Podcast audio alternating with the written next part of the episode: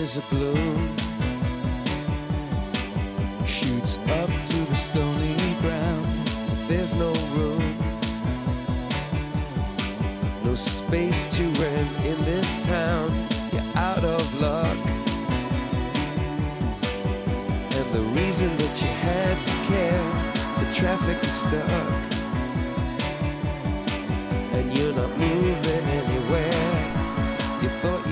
Comienza en Radio María Sexto Continente con el obispo de San Sebastián, Monseñor José Ignacio Munilla.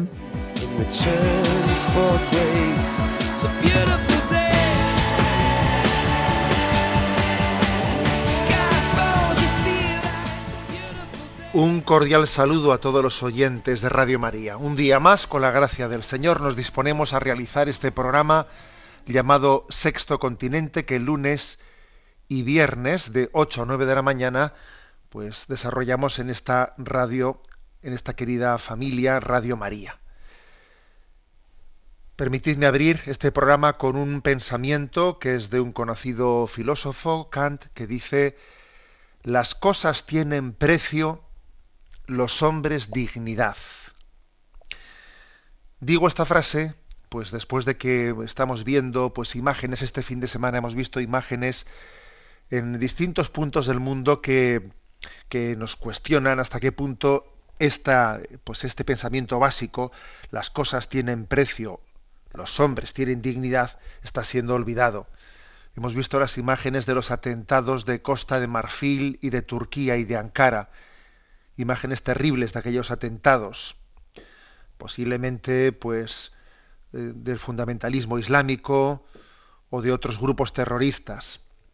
Hemos visto imágenes también terribles, seguimos viéndolas, de los eh, refugiados de, la guerra de Siria, agolpados en las, puertas de, Europa sin poder entrar de una manera desesperada en un fin de semana en el que ha llovido mucho, en el que los niños de esas familias comienzan a enfermar, con determinaciones por parte de la Unión Europea que manifiestan hasta qué punto no tenemos claro ni sabemos lo que, lo que, lo que debemos de hacer, con una política errática, olvidando ese derecho, derecho humano a la acogida de los refugiados, tal y como en nuestras constituciones y en nuestras cartas magnas no proclamamos pero que luego a la hora de la práctica pues entran en conflicto.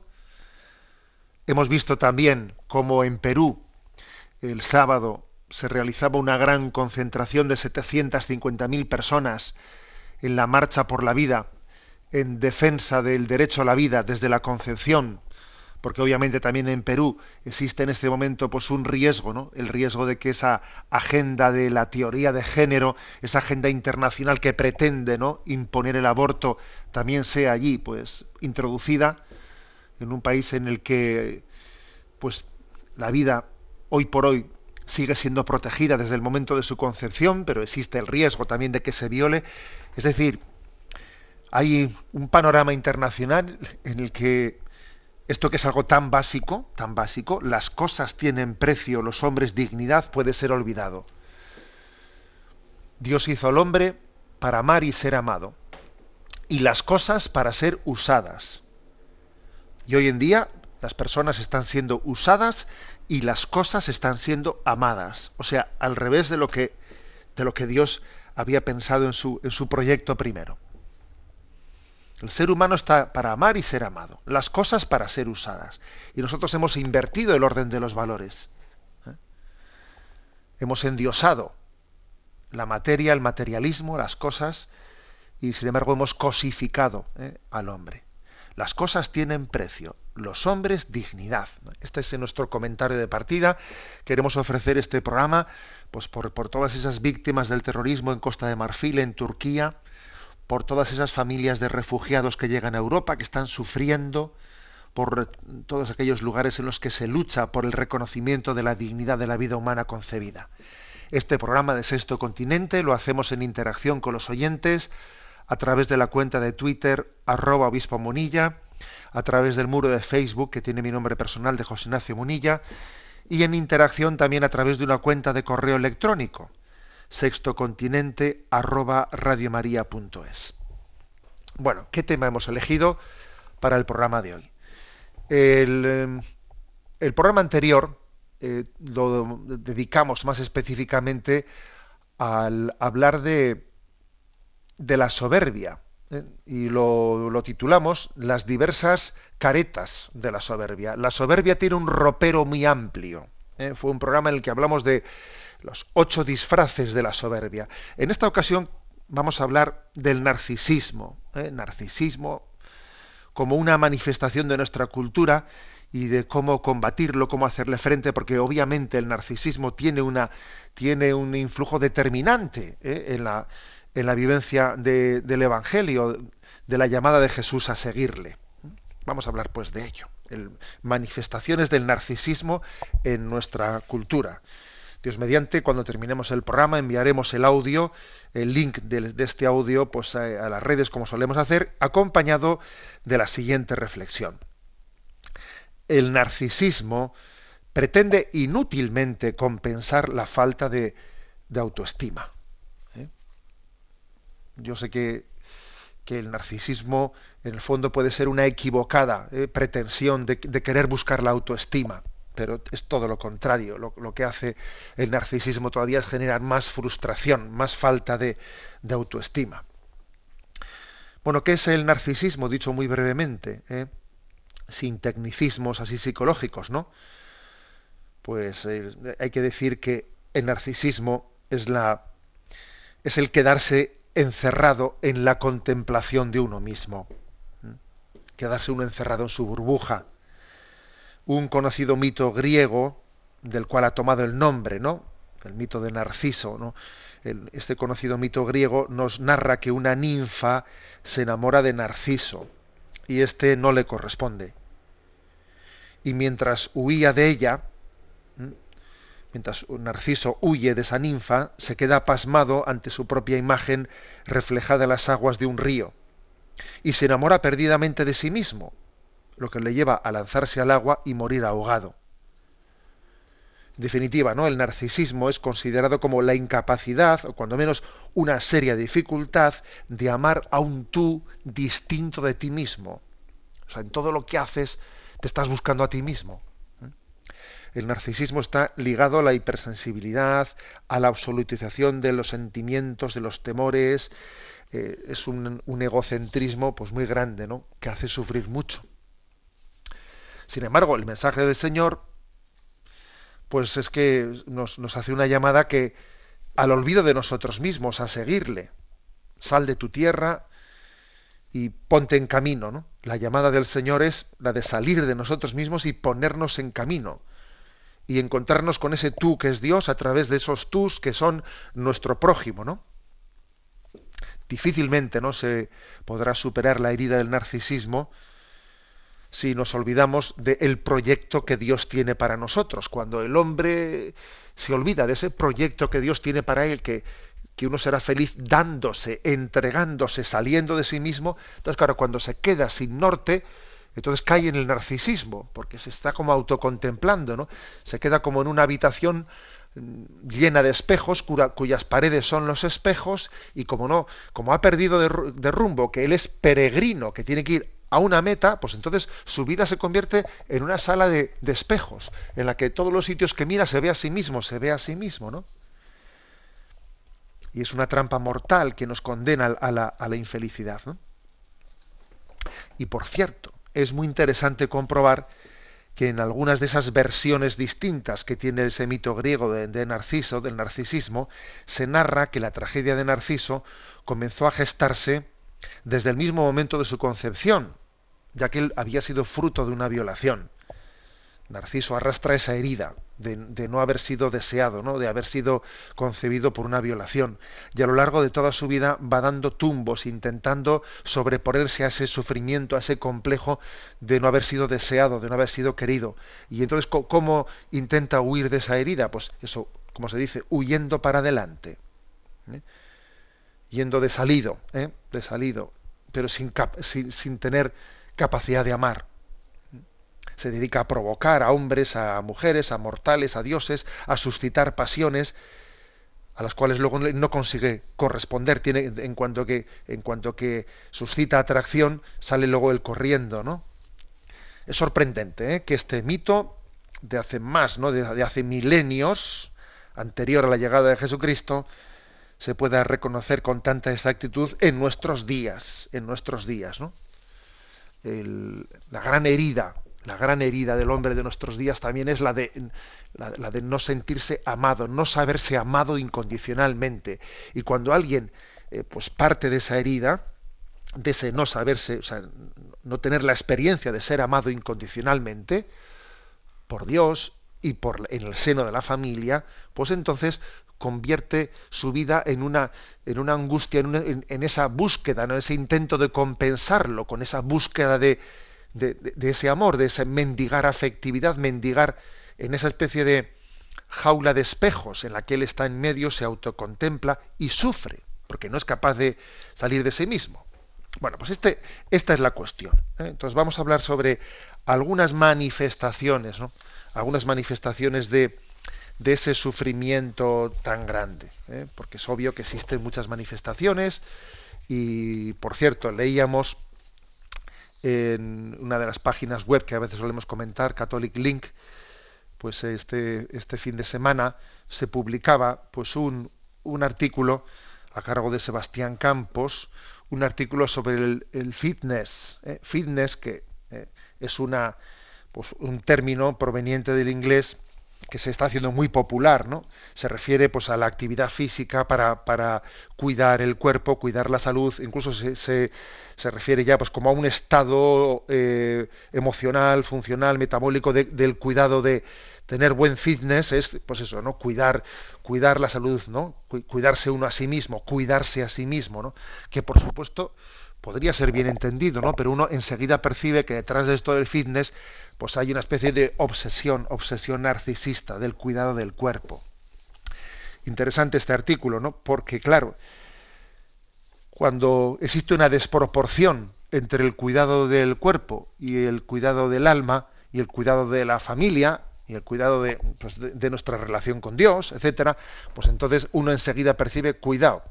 Ya tenemos aquí un ídolo, un ídolo. ¿eh? ¿Qué es un ídolo? Un ídolo es hacer de algo parcial, pues hacer un absoluto. Cuando uno de algo que es bueno, pero que es parcial, hace de ello un absoluto, he aquí, ha nacido otro ídolo.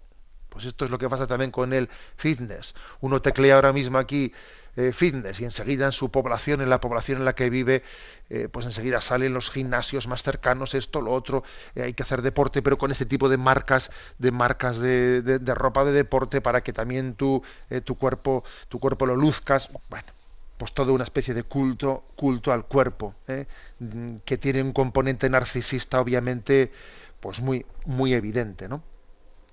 El Papa Francisco, eh, en un encuentro con deportistas italianos, ¿no? les decía, la Biblia nos enseña que la persona humana es un todo, espíritu, cuerpo. Les animo a cultivar siempre, junto a la actividad deportiva, también competitiva, la dimensión religiosa y espiritual, les decía, ¿no? ¿Qué ocurre cuando eso no, no, acontece? Bueno, pues que eh, nos estamos nos estamos desequilibrando, nos estamos escorando. Uno se, va escorando y entonces al final eh, lo que en sí era un valor, el cuidado de uno mismo, el cuidado, hay que cuidarse, hay que tener buen fitness, acaba convirtiéndose en una expresión de tu crisis interior. ¿no?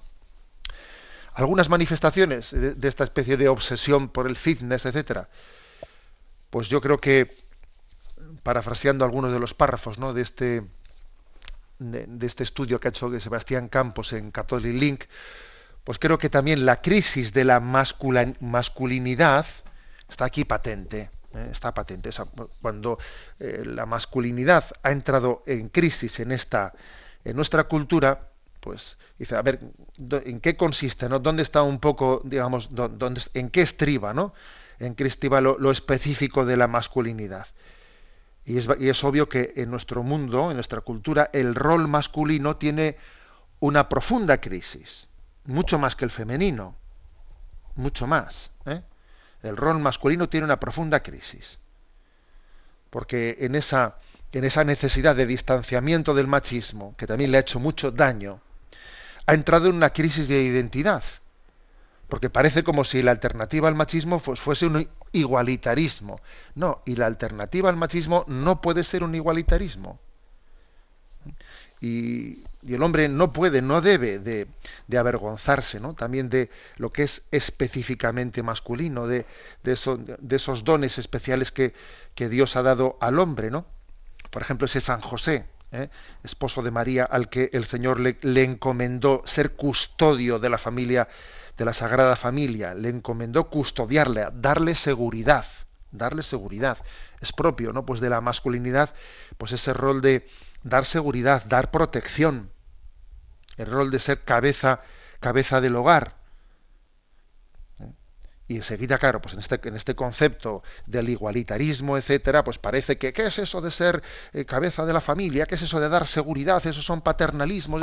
Claro, entonces, eso conlleva eso conlleva una profunda crisis de identidad y es muy frecuente que en esa crisis de identidad, cuando uno no sabe espiritualmente qué consiste, en dónde está la masculinidad, pues parece que uno reduce la masculinidad a ver, pues venga, pues los hombres a qué nos dedicamos, pues eh, al deporte.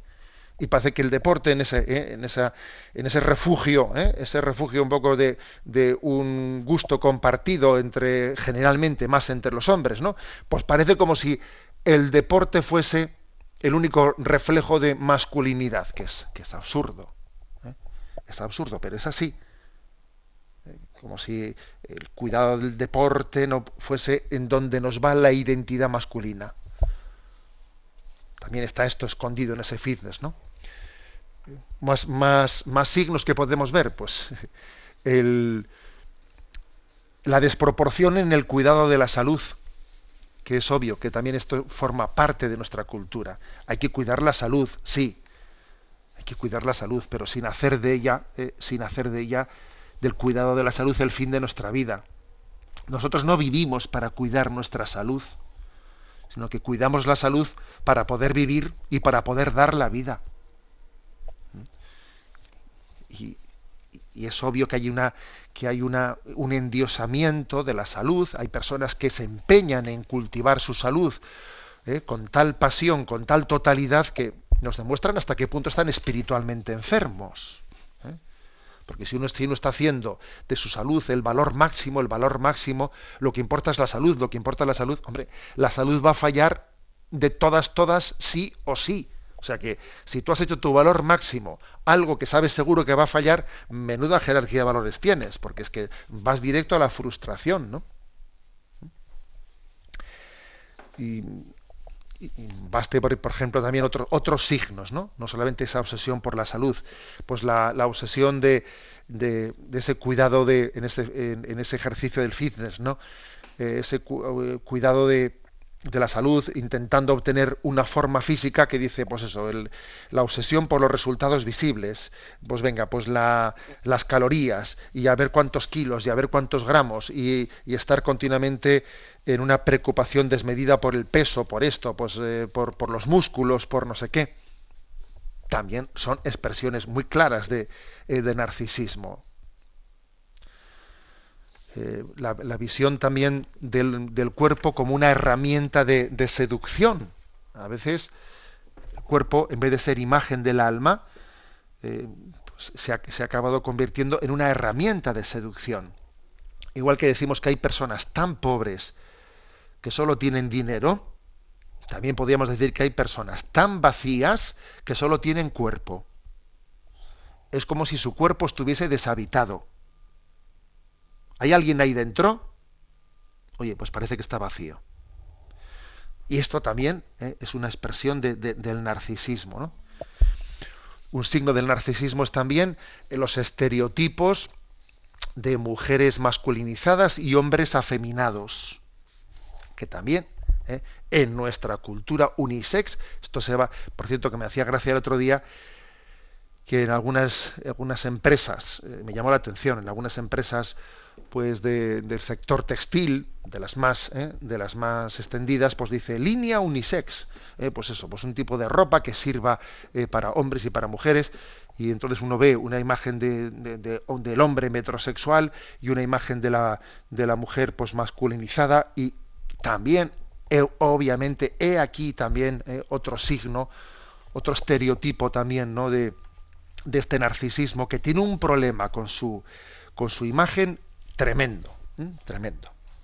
Y además creo que también otro de los signos más evidentes de este problema de imagen suele ser el estar continuamente mm, entendiéndose uno a sí mismo, comprendiéndose, valorándose uno a sí mismo en comparación con el entorno en el que está. ¿eh? Entonces, dependiendo del entorno, dependiendo de las modas, el mundo de las modas, pues es que se, ha convertido eh, se ha convertido en una auténtica dictadura ¿eh? dictadura que nos somete nos esclaviza es tremendo no que es el mundo el mundo de las modas no uno recuerda hasta qué punto qué bien nos hizo qué bien nos hizo en nuestra educación pues eso pues el por ejemplo ¿no? pues el hecho de la de, pues vivir mejor dicho vestir vestir de una manera sencilla, humilde, que nuestra ropa pasase de unos hermanos a otros, de unos primos a otros, ¿no?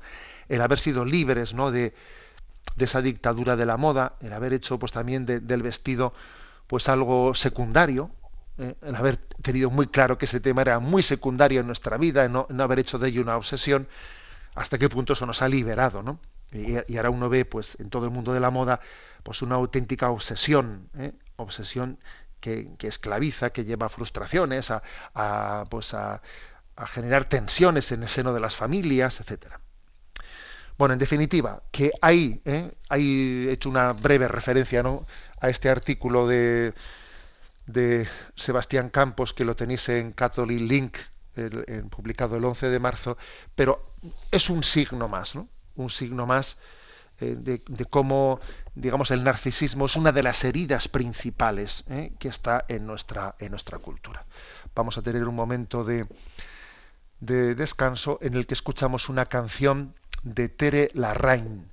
Jesús, estamos en esta semana llamada Semana de Pasión, introductoria a la Semana Santa. Eh, escuchamos este canto con el santo nombre de Jesús.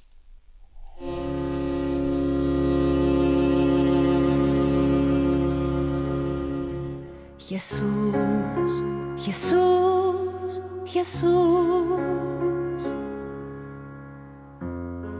Eres camino y verdad. Eres pan que se hace vida. Eres siempre una esperanza y un perdón. Jesús, Jesús, Jesús. Junto a ti nace una cruz, brota fresca la vida nueva. A veces eres desierto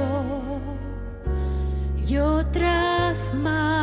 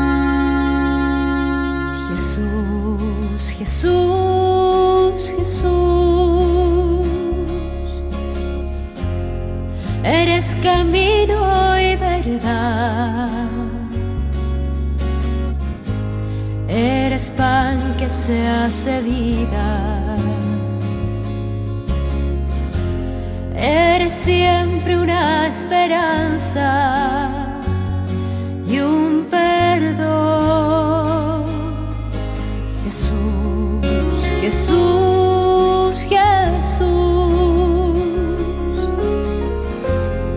Junto a ti nace una cruz. Brota fresca la vida nueva.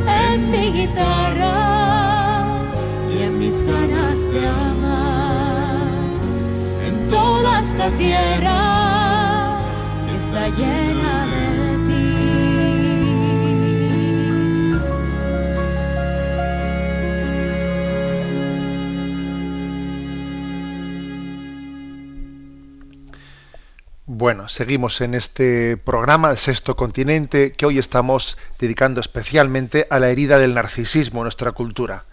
Después de que en el programa anterior hablamos de la soberbia y de sus caretas. Bueno, narcisismo. Yo lo primero que, quiero volver a subrayar es que cualquier parecido con la autoestima es pura coincidencia. ¿eh? Aquí una oyente del programa pues nos ha enviado en esta interacción que tenemos con unos cuantos oyentes, nos ha enviado pues una eh, pues, un comparativo entre narcisismo y autoestima. Narcisismo es, es sinónimo de egoísmo, arrogancia, dominación, autopercepción distorsionada, falta de empatía, necesidad de atención. La autoestima, sin embargo, es cooperación, humildad, empatía, autoconocimiento, asertividad, compasión hacia los demás, ¿no? Que no nos engañemos, ¿eh? cualquier parecido, ¿no? Entre la autoestima y el narcisismo es pura coincidencia. ¿Mm? No es verdad que el narcisismo es una autoestima que se le ha pasado la rosca, ni siquiera eso. O sea, el narcisismo es una falta de autoestima. No es que se le haya pasado la rosca, es que es intentar tapar el agujero inútilmente, ¿no?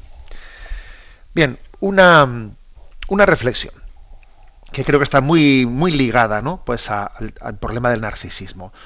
¿Me debe de importar lo que los demás piensen de mí?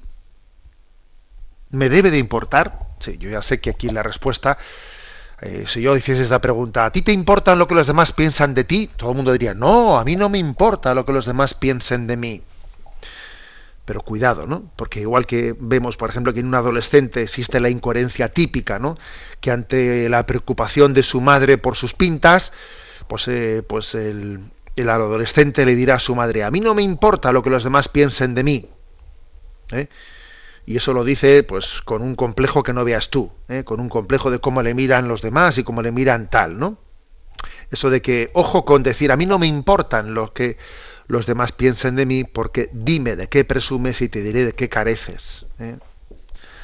O sea, que no, que no es. Recuerdo una canción de José Luis Perales, Pequeño Superman, como se nota que ya somos carrozas, ¿no? Cuando invocamos a José Luis Perales.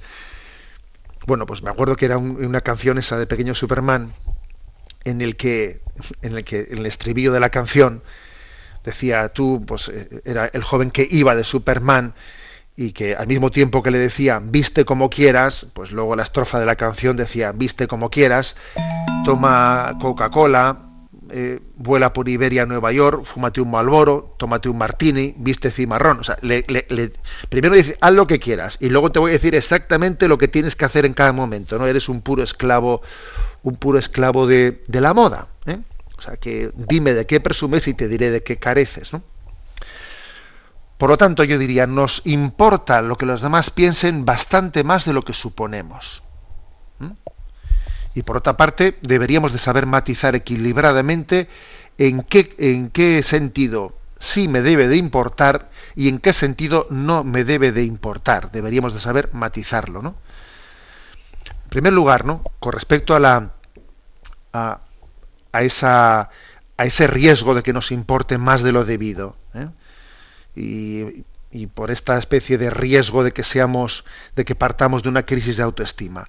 Es bueno recordar que la doctrina católica habla de que son tres los enemigos de nuestra vida espiritual: mundo, demonio y carne.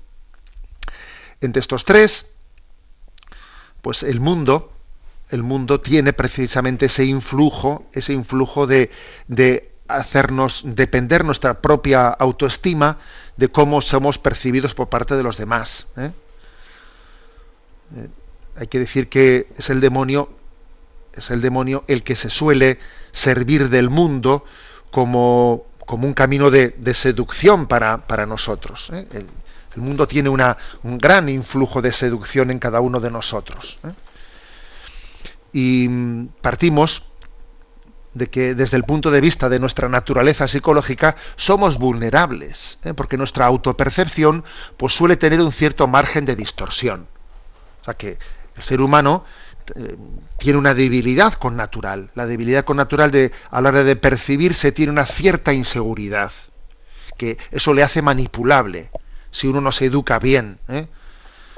Se ha inventado muchas veces pues esa, esos experimentos psicológicos, esas pruebas psicológicas, esos tests que se han hecho con algunos pacientes en el sentido de eh, pues aislarles para, por ejemplo, Mm, diciéndoles que se va que se va a probar la efectividad de un medicamento que es una prueba pues que es falsa no porque ese medicamento que se va a probar es un mero placebo que no tiene ningún influjo vamos que es agua ¿eh? que es agua entonces cuando pues cuando alguien prueba ese medicamento dependiendo de, que si las personas que están alrededor suyo pues le inclinan a que perciba unos efectos, otros efectos, resulta que esa persona pues muy fácilmente puede decir, oye, pues es verdad, estoy, notando una mejoría, ¿eh? pues sí que es verdad que desde que he tomado eso noto una mejoría, o lo contrario, si las personas que le rodean le inclinan a lo contrario, terminará diciendo, ay, pues veo, pues me entra un pequeño una jaqueca,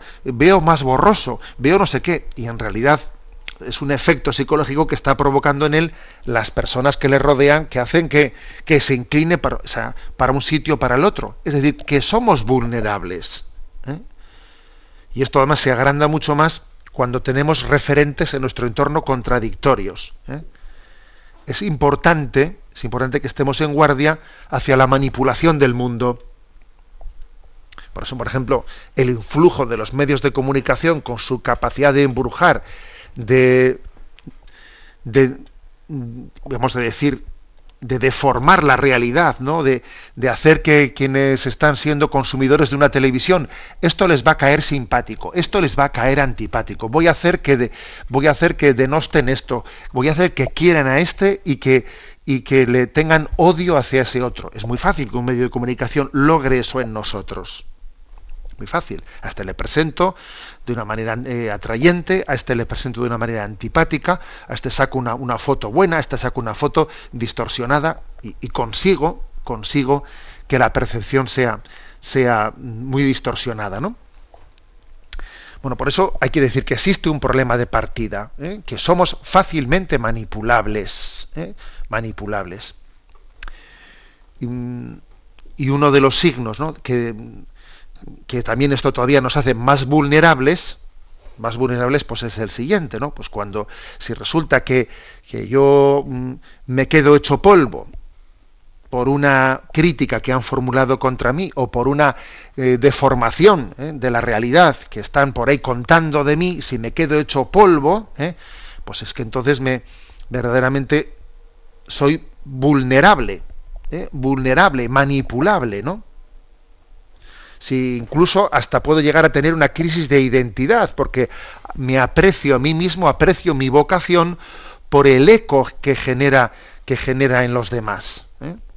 Por ejemplo, pues imagínate que un sacerdote un sacerdote aprecia su vocación dependiendo del contexto en el que está. Si puede estar en un contexto en el que le aprecien muchísimo o está, por el contrario, en un contexto secularizado en el que no es nadie y entonces puede llegar ya al colmo de que su propia, ¿no? Eh, su propia identidad, su propia vocación está, eh, pues eso, supeditada al contexto social o al momento social que él vive, ¿no? Esto, tiene, que ser objeto ¿no? de reflexión en nuestra vida, porque entonces el mundo, el mundo se convierte en un gran instrumento de Satanás, eh, en el que nos tiene en su mano, nos tiene en su mano. Esto además en nuestro momento es un factor de riesgo especial por, el hecho de que estamos ante la cultura de la imagen. La cultura de la imagen tiene más capacidad de embrujarnos o de manipularnos que la cultura de la palabra. En una cultura de la palabra, la lógica, la racionalidad o la, o la, falta de racionalidad puede ser más fácilmente detectada. Oye, ese argumento que has utilizado falla por esto y por esto. No hay lógica ¿no? en lo que has formulado. Ya, pero en la cultura de la imagen es más difícil, ¿eh? es más difícil desenmascarar ¿eh? pues la mentira. Eh, por lo tanto, la cultura de la imagen está muy, digamos, eh, eh, favoreciendo ¿no? Esa, esa, crisis de, autoestima, de, la percepción de la realidad, de, una percepción justa, equilibrada de la realidad. La fugacidad de la nueva tecnología también complica más las cosas. ¿no? La, la nueva tecnología crea relaciones fugaces. ¿no? cuántos seguidores tiene uno en Facebook, cuántos seguidores tiene en Twitter, y parece que uno se puede llegar a, eh, valorar por una cosa tan fugaz y tan absurda como esa. Pero bueno, pues si es que aquí lo importante es qué relaciones personales reales tienes, ¿no? Creo que sin duda alguna un tema también que está influyendo mucho es la inestabilidad en las relaciones familiares y de amistades, ¿no? Que van pasando gente y gente por nuestra vida y no hay relaciones estables. ¿eh? Amistades de esas que van a ser para toda la vida, amistades que van a ser para siempre, relaciones familiares que uno sabe que van a ser, vamos, ¿no? Tremendamente, o sea, que van a ser definitivas. Hay, por cierto, ahora una publicidad, creo recordar que es de, pues, de un producto de café, de Nescafé, me parece que es, ¿no? Y entonces, bueno, pues resulta que se, se da, una, se da un premio un premio que es para toda la vida, o sea, vas a tener como una especie de pequeño sueldo mensual para toda la vida, ¿no? Entonces, la publicidad consiste en decir, mira, esto, lo, nuestro, la relación tuya y mía no va a ser para toda la vida, pero el premio de Nescafé sí va a ser para toda la vida. Luego, para que no tengamos eh, problemas, pues nos lo repartimos desde el principio, ¿no? Medio premio para ti y medio premio para mí, porque lo de Nescafé será para siempre, no como la relación tuya y mía, que sabemos que se va a romper. Menuda publicidad, que lo dice todo. Lo dice todo, ¿no? Es, que eh, ahí tienes el retrato de la sociedad en, ese anuncio de Nescafé, que más vamos a decir, ¿no? Está todo dicho. ¿eh? Incluso, digamos que el problema de fondo, el problema de fondo está en la crisis de, de la religiosidad. ¿eh? Porque cuando uno deja de tener su referencia en, en lo que Dios piense de mí, en la voluntad de Dios para mí, ¿qué piensa Dios de mí? Cuando uno deja de tener su referencia en ello, pues entonces está totalmente mirándose en esa, eh, pues en esa jaula de espejos en la que yo me miro, me miro en los demás, intentando mirando a los demás saber algo de mí, en vez de mirarle a Dios y saber que, que en Él, eh, en Él me conozco a mí mismo. Mi público es Dios y yo soy lo que soy para Dios. es la realidad de mi vida. Yo soy lo que soy para Dios. Esa es la verdad. Si yo me olvido de ese referente, pues entonces eh, tengo un problema de imagen, tengo un problema de identidad, tengo un problema de inestabilidad, estoy continuamente intentando buscarme los demás. Es una, es, tengo todos los boletos para, para caer en el, el narcisismo. El narcisismo, ¿no? Es una, es una auténtica, digamos, esclavitud inevitable. Por lo tanto, la pregunta de partida era, ¿me debe importar lo que los demás piensen de mí? ¿Mm? Hombre, me debe de importar ciertamente en la medida que esto es reflejo de, de, los propios, de la falta de los propios ideales. Evidentemente, a mí me faltan ideales y como me faltan ideales, estoy, pues estoy obsesionado por lo que los demás piensan de mí, eso me debería de importar mucho, ¿no? O también en la medida que eso esté reflejando mi falta de, de seguridad interior, de seguridad interior, ¿no? Porque yo tengo de alguna manera que creer en mí mismo. Y hay que decir que en materia de conciencia la ley de la mayoría no vale, no cuenta, aquí no vale lo que diga la mayoría, es que yo tengo que creer en mí mismo, en lo que, en lo que pienso. La mayoría se puede equivocar muchas veces. ¿eh? La mayoría se equivoca muchas veces, no pasa nada. Por lo tanto, ojo con que yo esté, ¿no? Pues mendigando la aprobación del mundo, mendigando la aprobación de los demás, eh, escondiendo detrás de eso, pues, una crisis de autoestima. ¿Mm? Y lo que piensen los demás de mí, pues puede ser entendido en el sentido positivo, en la medida, pues en que, bueno, pues me, me hacen entender, pues, una corrección fraterna, una corrección fraterna que yo acojo como un estímulo en el camino, o como que Dios también me quiere, me quiere hacer entender de qué manera me, tengo que desenvolver en, en un mundo pues mm, con prudencia, sin ser atrapado por él. Pues bueno, pues puede ocurrir ¿no? que en un momento determinado pues yo observo cómo el mundo mm, eh, me, me, juzga, me critica, bueno, pues vale, pues en un momento determinado no me asusto, sé que, que, el mismo Señor nos lo dijo, seréis perseguidos, seréis incomprendidos, pero bueno, no me asusto por ello, me viene bien saberlo para juzgar en prudencia de qué manera desenvolverme que incluso, eh, primero, pues porque es posible que eh, también tenga algo que asumir determinadas críticas, porque siempre, hasta eh, decía Unamuno aquello de toma consejo hasta de tu enemigo, porque te pueden hacer una corrección que aunque esté hecha pues desde la desafección, algo siempre puedes aprender de, lo que el mundo te, te, juzgue y te critique. Pero, pero lo que está claro es que tenemos que ser libres del mundo y que la doctrina evangélica clave es vivir en el mundo sin ser del mundo. ¿eh? Lo que decía el Evangelio, eh, Jesús en el Evangelio de San Juan, en el capítulo 15, ¿no? Dice, si el mundo os odia, sabed que me ha odiado a mí antes que a vosotros. Si fuerais del mundo, el mundo os amaría como cosa suya, pero como no sois del mundo, sino que yo os he escogido sacándoos del mundo, por eso el mundo os odia. a ver, entonces, no puedes estar supeditándote a la que a tener la anuencia del mundo, la anuencia de la, de la opinión pública, a ser aceptado, a ser querido, porque estás perdido, estás perdido, eres irremediablemente esclavo. ¿eh? Recordamos ¿no? aquella, aquella expresión tan luminosa de San Agustín, ¿no? que dice él, de dos maneras ataca, eh, ataca el mundo a los seguidores de Cristo. Los halaga para seducirlos o los atemoriza para doblegarlos.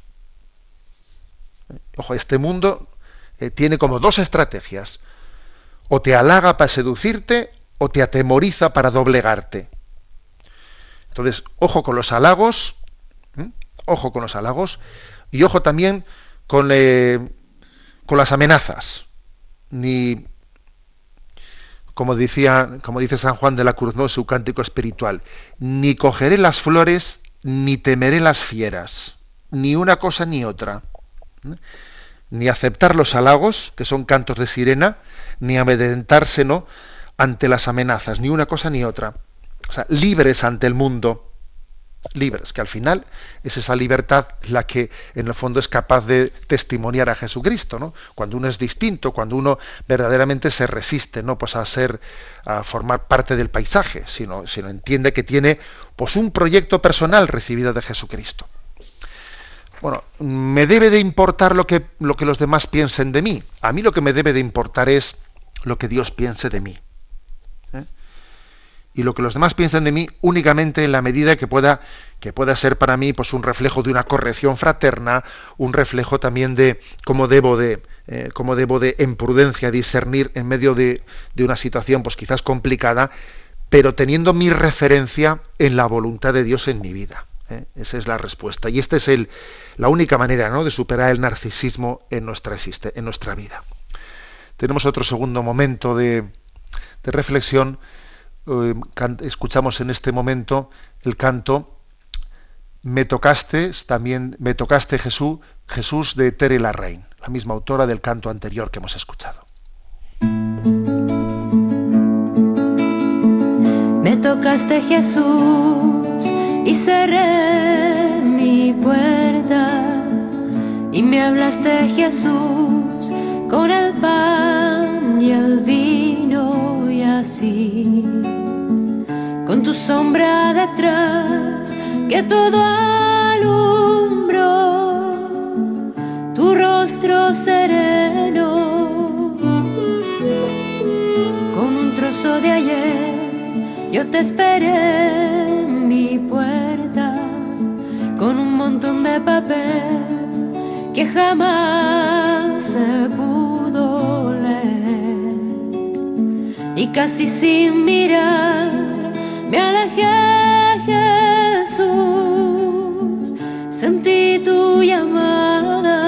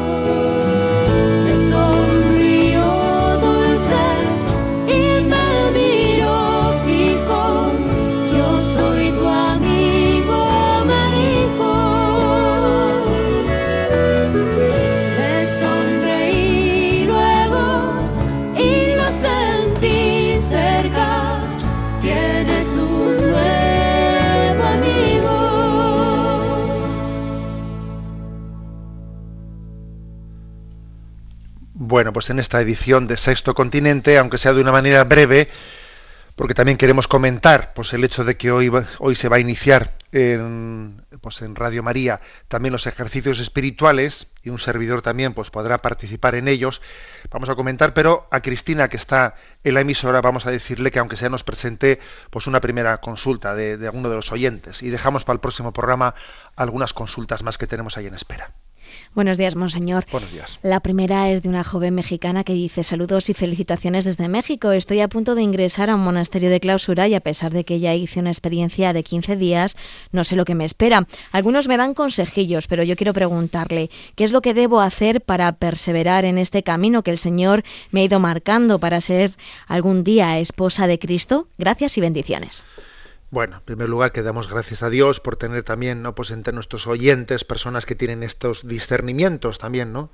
De todo tipo de vocaciones, pero también a la vida contemplativa. ¿eh?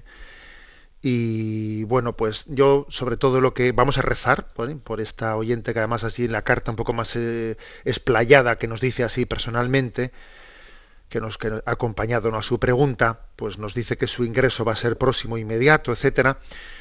Yo sobre todo le diría que tenga una gran conciencia de haber sido amada, de haber sido elegida. ¿eh? porque quizás este mundo cuando alguien alguien da un paso no pues a la vida contemplativa y, ingresa en la clausura etcétera pues le parece que ha hecho una una renuncia pero bueno ha renunciado a todo pero fíjate tú ha renunciado a su libertad se ha metido entre rejas no pero qué, qué opción qué locura no y lo que el mundo subraya es aquello de lo que uno se ha desprendido y no entiende aquello de lo que uno ha sido ha sido mimado por Dios ¿eh? O sea, el, Señor te lo pide todo porque te lo ha dado todo. O sea, porque eres una, una privilegiada, una amada de Yahvé, ¿eh? amada de Yahvé. Yo creo que así te tienes que sentir. ¿eh? El Señor me lo pide todo porque ha tenido una predilección muy especial, ¿no? Segundo lugar, también decirte, como en su carta, ¿no? Pues nos dice pues, que tiene 30 años, que, pues, que, es, que es profesora de la universidad, etcétera. Pues bueno, pues cuando una, una persona de cierta edad y de cierta madurez da este paso, pues obviamente pues todo el recorrido de madurez que tiene le, va a ayudar mucho, sin duda, ¿eh? va a ser una gran ayuda, pero también tendrá sus sus dificultades, porque una persona que ha tenido, pues eso, pues un recorrido de autonomía en su vida, de pues, haber tenido una cultura grande, eh, universitaria, etcétera, también le, también va a generar ciertas dificultades de las cuales, ¿no? Pues el, el demonio se va a servir, pues porque le, le puede costar más tener docilidad, tener eh, pues eso, esa capacidad de adentrarse en, unas reglas, en unas normas, en una vida comunitaria que ya estaba en marcha antes de que uno la, antes de que uno entrase y, uno cuando tiene mucho criterio propio, ¿no? Entre comillas, pues uno diría, pues yo esto no lo hubiese organizado así, yo esto lo hubiese organizado mejor de otra manera. A mí me parece que esto yo, lo hubiese pensado mejor así y así, así. Obviamente el que alguien ¿eh? tenga una madurez le puede también generar pues que, él juzgue las cosas desde un criterio de practicidad etcétera que le haga más difícil ¿eh? la vida comunitaria o la norma o la regla o la regla de, la vida religiosa por eso yo le diría que, coja todo lo positivo ¿no? de, esa, de, ese recorrido de madurez que ha tenido en su vida pero que al mismo tiempo sea como un niño con docilidad y sobre todo con transparencia plena que yo creo que, en la vida religiosa eh, aquello de lo que el demonio se puede servir más es, es de no ser transparentes, de no poner nuestra vida eh, plenamente en manos de, de aquel que, que, que, el Señor haya puesto como nuestro acompañante en, nuestra, en nuestro proceso de, de, educación, en el noviciado, en este caso concreto. ¿eh? Bueno, estos son los consejos que se me ocurren a, a la pluma y le, y le encomendamos muy, muy especialmente bueno, perdonen, que perdonen los siguientes eh, oyentes que atenderemos el próximo programa, sus, sus consultas. Pero bueno, ahora tenemos a Cristina, pues que si te parece Cristina, cuenta un poco a los oyentes cuál es el programa de Radio María con respecto a los ejercicios espirituales en esta semana de pasión previa a la Semana Santa. Cuéntaselo. ¿eh? Pues hoy comenzamos esas tandas de ejercicios espirituales que habitualmente tenemos en Radio María la primera semana antes de los mm, de Semana Santa, del 14 al 20 de marzo. Empezamos esta mañana y va a haber cuatro tandas. La primera es a las doce y media con el padre Jesús Silva, que como saben nuestros oyentes es el director del programa Tus Palabras, Señor, son Espíritu y Vida, desde Madrid. A partir de las seis de la tarde tendremos la tanda de ejercicios del padre José Antonio Álvarez, que están especialmente dirigidos a la vida consagrada y es el director espiritual del Seminario Conciliar de Madrid y viceconciliario nacional de Manos Unidas. Después a las 11 de la noche le tendremos a usted, Monseñor, para esa tanda de ejercicios a partir de las 11 de la noche. Y a las 4 de la mañana vamos a tener unos ejercicios que dirigió el padre Luis Fernando de Prada en el año 2007. Luego ya la semana mm, de Semana Santa estarán siempre nuestros ejercicios intensivos dirigidos por el padre Roque Carlos Jiménez, pero de esos ya les iremos diciendo un poco más las horas para que estén atentos y no se los pierdan. Así que hoy comenzamos nuestros ejercicios espirituales en Radio María. Bueno, pues muy bien. Yo sé que hay muchas personas que les gustaría poder hacer ejercicios espirituales pues, marchando a una casa de ejercicios, retirándose pues una semana, unos días, un fin de semana, les gustaría poder hacerlo y no pueden hacerlo, pues porque no disponen algunos de sus recursos eh, económicos, otros de su tiempo, otros de, de, la libertad suficiente pues para poder dejar pues a alguien a quien están cuidando en casa, porque uno no es dueño de su vida, no es dueño de su agenda, ¿no? Y entonces también el Señor sale a nuestro encuentro y nos acompaña de, otras formas, ¿no? Y hoy en día, pues por ejemplo, existe también la experiencia de los ejercicios espirituales en la vida diaria. ¿eh? O sea, uno dar los ejercicios espirituales eh, sin, que, sin que uno esté interrumpiendo, tenga que interrumpir necesariamente pues sus quehaceres, sus deberes de Estado. ¿eh? Bueno, existen ese tipo de experiencias de ejercicios espirituales en la vida diaria, etcétera. Bueno, lo que está claro es que el Señor, que el Señor nos puede dar su gracia, pues cuando uno ve la buena voluntad, el deseo de buscarle, al Señor lo mismo le cuesta darnos la gracia de la conversión. Pues escuchando una charla en la radio que cuando nos hemos ido a hacer un mes de ejercicios a no sé qué sitio, a él lo mismo, lo, mismo le va a costar porque es todopoderoso. La clave está en que nosotros tengamos la disposición de estar abiertos a lo que Dios sugiera en nuestro corazón. ¿eh? Entonces, pues mira, pues aquí existe este medio que ofrece Radio María eh, repítenos, Cristina, uno, la primera tanda es a las, a las doce y media de A las doce y media de la mañana con el padre Jesús Silva, después a las seis de la tarde con el padre José Antonio Álvarez, a las once de la noche con usted, Monseñor Monilla, y a las cuatro de la mañana con el padre Luis Hernando de Prada. Bueno, pues adelante. ¿eh? yo también solamente pues me, dirijo a todos aquellos que decís, voy a intentar hacer estos ejercicios espirituales, ¿no? Me dirijo a todos vosotros y, quiero concluir el programa dándoos la bendición, ¿eh? que el Señor os, os dé la gracia de, aprovechar la, siembra de la semilla de la palabra de Dios que tiene lugar ¿no? en los ejercicios espirituales. La bendición de Dios Todopoderoso, Padre, Hijo y Espíritu Santo, descienda sobre todos vosotros. Alabado sea Jesucristo.